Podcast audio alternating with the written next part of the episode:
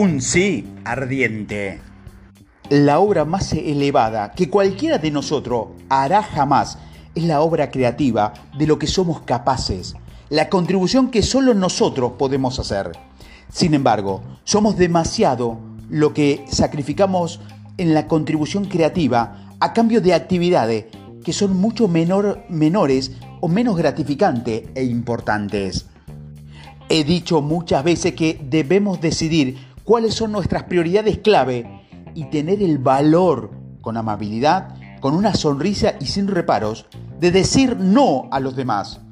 Y el modo en que conseguimos hacerlo es tener un sí mucho más fuerte, ardiente en nuestro interior. Con frecuencia, lo bueno es enemigo de lo mejor.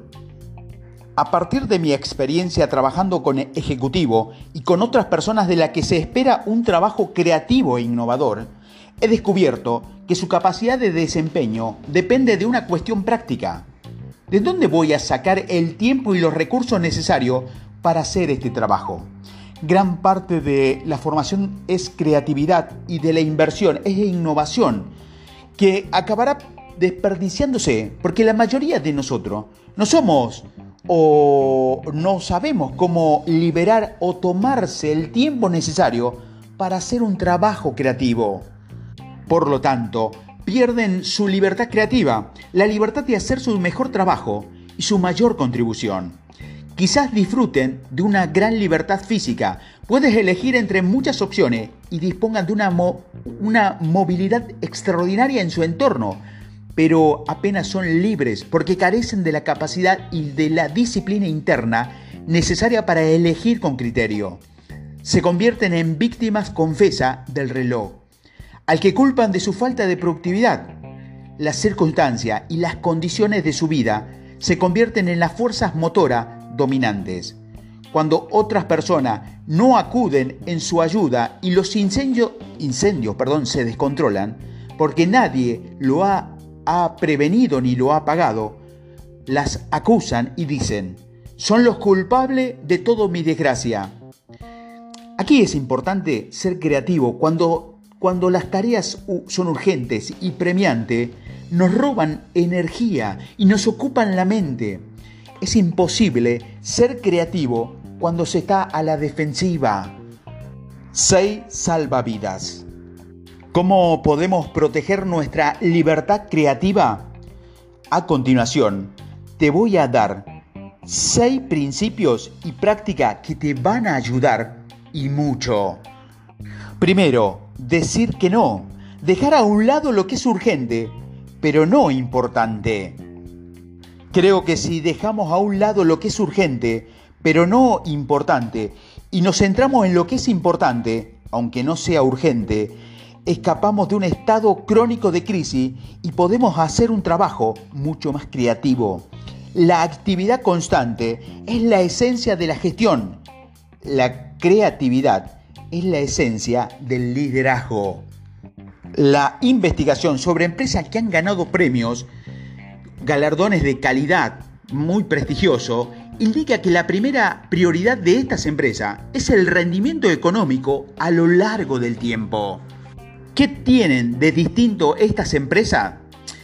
En las empresas, los altos ejecutivos que ganaron estos premios dedican al menos un 60% de su tiempo a prioridades clave, cosas que son importantes, pero no necesariamente urgentes, como la preparación, la prevención, el desarrollo, la misión, la planificación, la forja de relaciones, la creación y el ocio y la capacitación.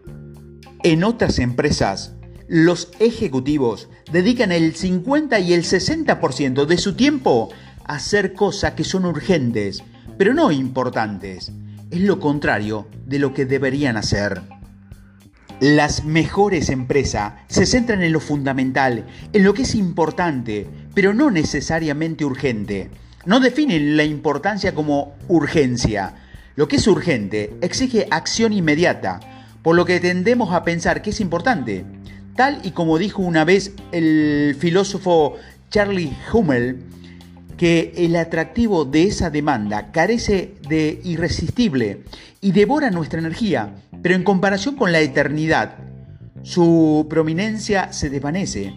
Recordemos entonces, con una sensación de pérdida, las tareas importantes que hemos dejado a un lado y nos damos cuenta de que nos hemos convertido en esclavo de la tiranía del urgente. Muchas personas me dicen, pero es que no conoce mi situación. Tengo tantas pelotas en el aire ahora mismo. En realidad, a estas personas les resulta sumamente liberador descubrir que pueden dejar a un lado las tareas urgentes y menos importante sin que pase mucho. Y recordad que las mejores empresas se centran en lo fundamental, en lo que es importante, pero no necesariamente en lo urgente. No definen la importancia como urgente. Segundo, avivar el fuego de ese sí interior. Resulta mucho más fácil decir que no a lo urgente y a lo no importante cuando un sí ardiente nos tiene ocupados. Si sentimos pasión por un trabajo que promete recompensa mucho mayores, podemos decir que no a tareas menos importantes si sentimos culpable en absoluto. Podemos decir no a las tareas que nos exige otro, otros con educación, con una sonrisa y sin avergonzarnos. Uno de los objetivos del aprendizaje es lograr distinguir entre lo importante y lo no importante. Esta distinción nos exige desarrollar criterio para el uso del tiempo que estén tan arraigados que nos permitan decir con seguridad, un momento, no abordaré este tema aunque es urgente y apremiante. No es lo bastante importante. No se imagina la diferencia que ha marcado este principio en mi vida. Tercero, ganarse la confianza del jefe en nuestra competencia creativa. Cuando empezamos a decir no tengo la libertad necesaria para ser creativo, nuestro reto creativo inmediato es el siguiente. Lograr esa libertad forjada con una relación con nuestro jefe y con las personas que ejercen influencia sobre él. Me preguntan con frecuencia si usted cree que algo no es importante, pero su jefe cree que sí lo es. Mi respuesta a esta pregunta es que lo que es importante para el otro debe ser tan importante para nosotros como importante sea para nosotros ese otro o la causa común que nos une. Por lo tanto, aunque podamos pensar que se trata de una actividad menos importante y que no merece nuestra atención, si la relación es importante para nosotros y la causa para la que trabajamos también lo es, entonces la tarea también debe serlo. Si lo que decimos es, mi jefe no me apoya, la tarea creativa a la que nos enfrentamos consiste en construir la confianza de nuestro jefe en nosotros, de modo que, poco a poco, nos permite hacer un trabajo mucho más creativo. Si los esfuerzos dan fruto, inevitablemente descubriremos que somos libres para hacer aún más. Cuarto, equilibrar el valor creativo con la consideración de los demás. Aunque trabajemos en un entorno político, si demostramos el valor de nuestras convicciones, contaremos con más libertad de la que antes habíamos creído posible. Google dijo una vez muy acertadamente que la audacia tiene genio, poder y magia. Si tenemos el valor y solemos salir victorioso, a no ser que nos mostremos audaces ante los demás, o bien no nos harán caso, o bien no percibirán la profundidad de nuestra motivación y compromiso, por lo que permaneceremos en su grado de expectativa mediocre. Tenemos que ser proactivos y tomar la iniciativa, y al mismo tiempo definir madurez como valor equilibrado con consideración. Es una definición que también se aplica a la creatividad maravillosamente bien. Si tenemos valor y consideración, seremos seres creativos. En el libro del psicólogo Abraham Maslow, el libro Motivación y Personalidad, nos enseña que las personas que se realizan a una valor y creatividad. Quinto, operar de forma simultánea, de un modo altamente independiente y de un modo altamente interdependiente. Una de las claves de los siete hábitos de la gente altamente efectiva en el continuo de madurez, un proceso de desarrollo que avanza desde la dependencia a la independencia y entonces a la interdependencia. Este mismo continuo se aplica a la creatividad. Las personas con talento creativo que se quedan en la independencia suelen quemarse rápidamente. Son estrellas fugaces. No perduran porque no construyen un equipo interdependiente a su alrededor. Creo que el trabajo creativo es tan difícil que no puede soportar las fuerzas del mercado a no ser que contemos con una mentalidad y una habilidad interdependiente. Sin apoyos, sin ayuda y sin sinergias, nuestras fortalezas acaban, acabarán siendo nuestra perdición. Nuestras debilidades se hacen evidentes porque no están compensadas con la fortaleza de otros.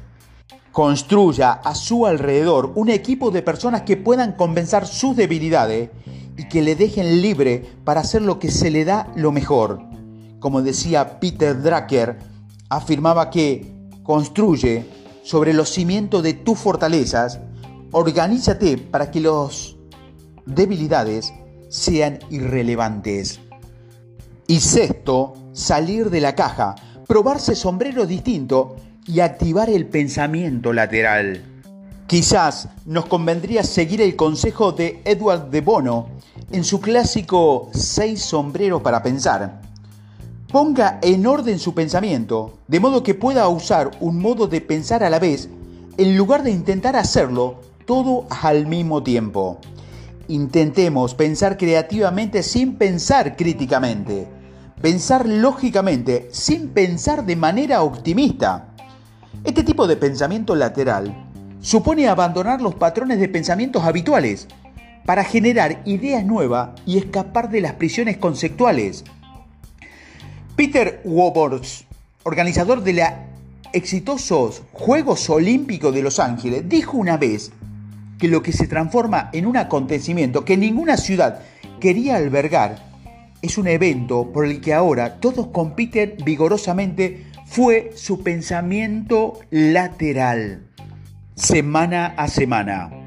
Si miramos hacia atrás, es posible que nos demos cuenta de que con demasiada frecuencia las cosas que nos importan más ha quedado a merced de lo que importaba menos, de lo que bueno ha sido el enemigo de lo mejor, de que la tiranía de la urgencia nos ha tenido aterrorizado y de que hemos disfrutado de muy poca libertad creativa. Te sugiero que inicie un ciclo de crecimiento y de progresión, un ciclo de semanal centrado en actividades creativas como la reflexión, la planificación el compromiso, la preparación, la prevención y el cultivo de las relaciones personales. Recuérdalo, si miramos hacia atrás, es posible que nos demos cuenta, con demasiada frecuencia, que las cosas que no importan más han quedado a merced de lo que importaba menos. De lo bueno ha sido el enemigo de lo mejor.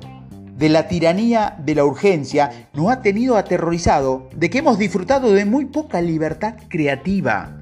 El resultado neto es que hemos desperdiciado la mayor parte de nuestro tiempo, hemos renunciado a nuestra misión personal a cambio de minucias, apenas hemos ejercitado nuestro talento y dones creativos y hemos finalizado muy poco del gran trabajo creativo que soñamos hacer.